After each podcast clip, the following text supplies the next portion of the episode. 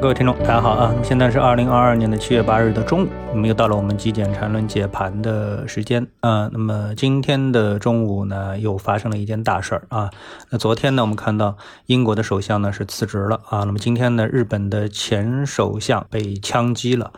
呃，现在呢是生死未卜，但是呢，据消息说呢，心肺已经停止功能，那基本上是没希望了啊。呃，日本股市呢也是短线的出现了跳水的行情。好，我们先来看我们的 A 股。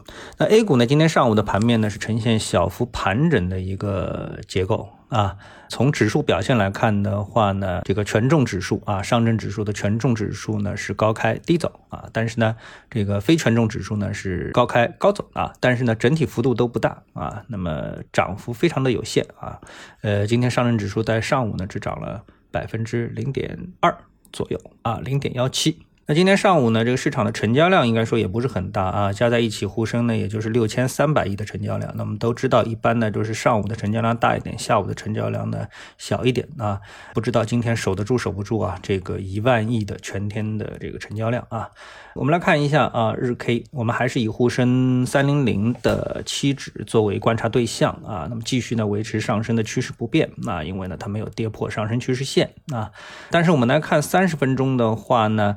呃，我们看到它有一种完成了反弹之后转而下行的嫌疑，所以呢，我们必须得再切换到小级别去观察啊。大家看一下我们给出的三十分钟的图。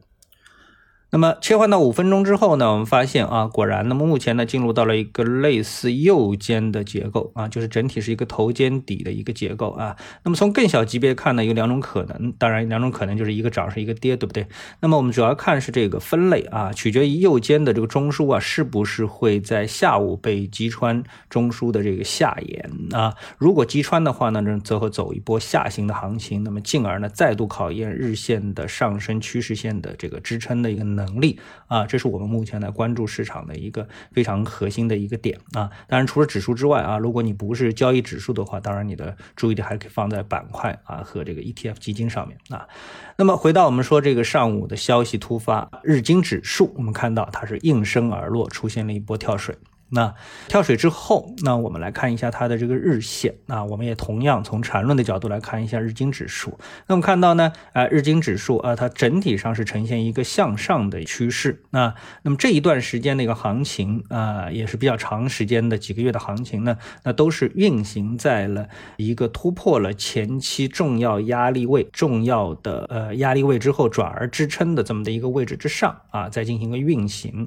它运行的结构呢，是以两个相体的结构呢，运行成了一个回调的这么的一个结构啊，用两个箱体来回调，那这个你一看图就明白了。但是现在呢，还是守住这个重要的支撑位之上，所以呢，我们说啊，这个前首相的预测啊，对日本经济和股市的影响啊，来正常思维的话，那都不会很大。